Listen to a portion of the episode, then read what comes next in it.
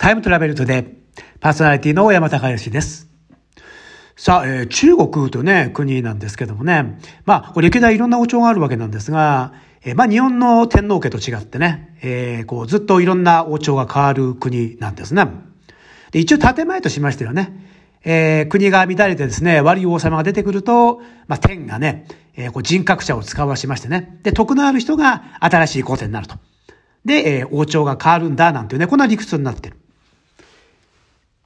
こういうのね、液性革命なんていうね、えー、いうふうに言ったりするわけですが、まあ、現実問題ね、まあ、そんなこう、得のある人ばっかりがですね、皇帝にもちろんなるわけでは全然なくてですね、まあ、むしろね、あの、得のある人の方が少ないような気もしますが、中には本当にこう、人格者みたいな人もいるんですね。で、えー、中国のですね、長い歴史の中で、まあ、特に人格者の皇帝として有名なのが、960年の今日、2月4日に、宋の皇帝になった長教院という人なんですね。で、この長教院のね、あの、皇帝になった経緯っていうのまた面白いのがあってですね、この人もともとあの、五州っていうね、国の、まあ、えー、最高司令官だったんですね。ところが遠征の途中にですね、こう、皇帝が死んじゃうんですよ。で、えー、こう、将軍たちはですね、どうしたかというと、この皇帝の息子ってのは7歳でね、えまだこう、要帝で、まあ、このままでは国が乱れてしまうと。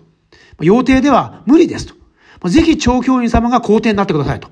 まあ、こんな風にですね、嘆願するんですね。で、しかもですね、あの、嘆願するだけじゃなくてですね、あの、酔っ払ってた長教員にですね、無理やりですね、黄色い服を着せましてね。黄色い服ってのはこれ、あの、皇帝しか着れないんですけど、その場で皇帝万歳みたいな、えことをしましてですね、えこれ、あの、跳ねのけると、逆にこう、無本になってしまうんでね。えー、ということで、まあ、えー、いわゆる前の王様ですね、の、えー、子供、え、いわゆるまあ、要帝はですね、には絶対に手を出さないという、そういう条件で、まあ、しぶしぶ皇帝になることを認めたと。まあ、こんな風にですね、えー、まあ、言われてるんですね。これね、陳教の変というね、えー、こういう話なんですが、まあ、わざとらしいっちゃわざとらしいんですけどもですね、まあ、現実問題確かに、この前の皇帝一族っていうのはですね、実際もちろん殺されるどころかですね、ずっと大貴族として、この宋の中でですね、大事にされるんですね。305年後に宋は滅亡するんですが、その時の最後の戦いまで、実は前の皇帝の一族が、まあ、一緒に戦ってるんですね。まあ、それぐらいやっぱり本当にこの超教員の教えっていうのはですね、きちんと、まあ、末代まで行き渡ってたと。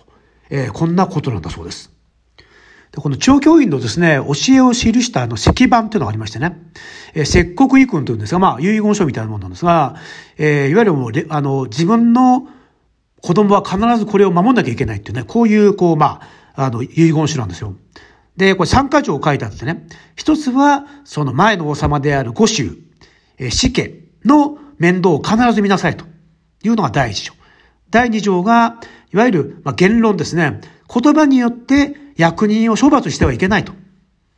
え、いうことですね。まあ、言論の自由みたいな話ですね。で、いわゆる、まあ、三、三番目というのはもうね、この二つの教えは必ず守りなさいと。守らなければ、そうは滅んでしまうだろうみたいなね、こんなことが書いてあるんで、もう絶対みんな、これを歴代守り続けたんですね。で、この、まあ、えー、長教員としてはですね、まあ、これだけじゃなくて本当にこう、まあ、あの人格者でですね、で、こう非常に軍人としてはね、有能だったんですよ、もともと。で、特にあの、まあ、いわゆるこう、馬の上からね、弓を放つ技術っていうのは、武将の中で一番優れてた。えー、またね、憲法の達人なんですね。憲法の達人で、若い頃はですね、少林寺に出入りしてましてね。で、免許改伝で、まあ、大祖長剣というですね、自分の流派を起こすとかね。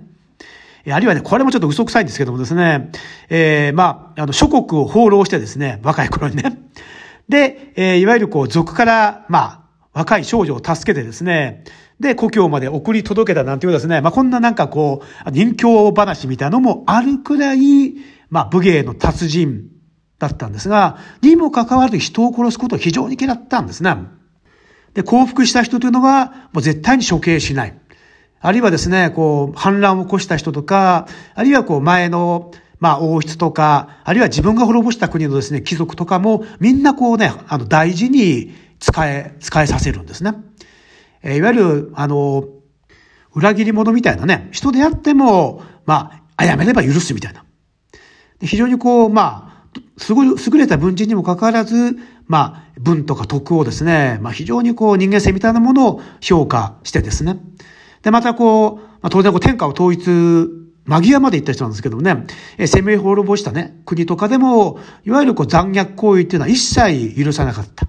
あるいは、まあ、作戦に失敗した武将をですね、粛清するとかですね、いうこともしない代わりに、まあ、例えば、逃げた兵士とかですね、あるいは略奪するような兵士っていうのは、もう全部処刑するみたいな、